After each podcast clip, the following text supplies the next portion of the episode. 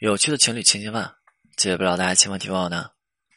挽回啊，一般来说分成几个阶段。首先，我们清楚，我们需要在两个人状态好的时候去解决问题，在两个人状态不好的时候，先去调整一下两个人之间的状态。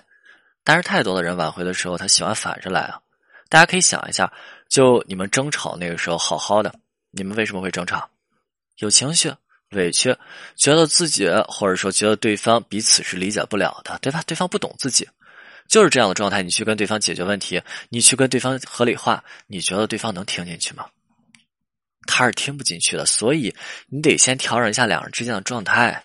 那第一个阶段，我们是要去铺垫舒适感，调整两人之间的状态。两个人状态好了之后，两人在状态好转之后，这才是促使对方愿意去跟你解决问题，愿意去跟你沟通交流，对吧？这才是促使对方重新面对让他烦躁的那些情况和情绪的根本动力。所以，传递正能量的过程，我们需要给对方提供情绪价值的。在这个阶段当中，我们最后需要做到什么程度？这是很多人关注的问题。今天我就跟大家讲一下，我们第一个阶段要做到让对方觉得还和我们相处特别舒服，还是和我们相处特别的自然，还是不自觉的想要和我们聊天那就是在做到这个程度之后啊，那对方就会有一种感觉，哎，两个人还是很合适的。但是呢？两人之间是存在问题，让两人没有办法继续走下去，对吧？那这样的感觉就会在挽回的过程当中，像一个瓶颈一样把你给套住。你会发现两人聊得越来越好，然后呢，慢慢的好像突然几次对方冷淡了，这个时候就像瓶颈，就是我刚才说那瓶颈，这个时候就是解决两人情感问题的最佳时机。但是舒适感铺垫的时候，你最起码得跟对方聊好吧，你别尬聊啊。就有个男生就是这样，他跟自己女朋友尬聊，他自己这个男生挽回了五个月的时间，挽回五个月的时间，这个男生和这个女生每天都能够聊天但是问题就是每天都能聊天，这男生做的好吗？不好，不是男生做了什么正向的操作，完全就是女生她放不下男生。男生是这么聊的哈，给大家举个例子，男生说：“圆通快递。”对你没听错，就四个字。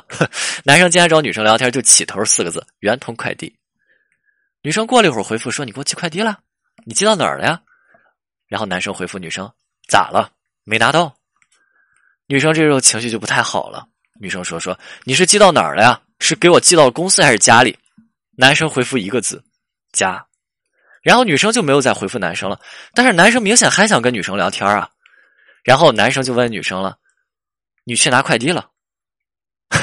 这不是白扯吗？对吧？你看一下，人要是拿到了。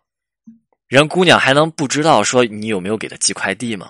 对吧？人姑娘要是拿到了，还能不知道寄家里还是寄公司了吗？所以哈，大家去和自己挽回对象沟通的时候，你一定要注意这些白扯的问题，你趁早就别问了。你这就是在秀智商下限呢。然后女生也干脆没回复，对吧？你这问题怎么给人家问的？人怎么回复你啊？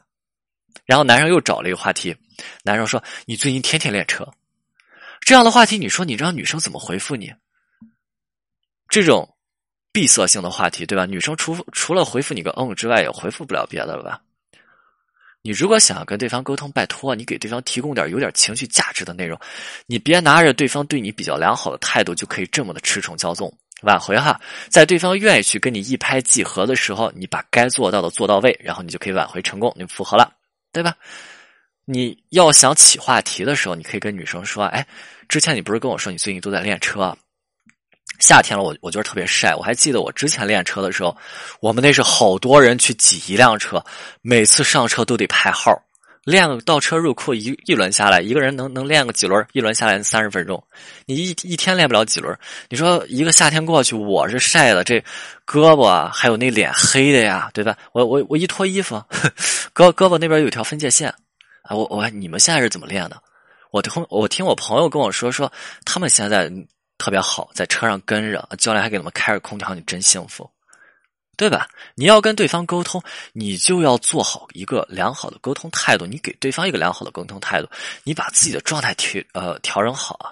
你说你跟对方找了一些话题，对方都不知道怎么回复你，你怎么去跟对方做沟通？OK，今天内容就到这里，我们清酒，我们下次再见。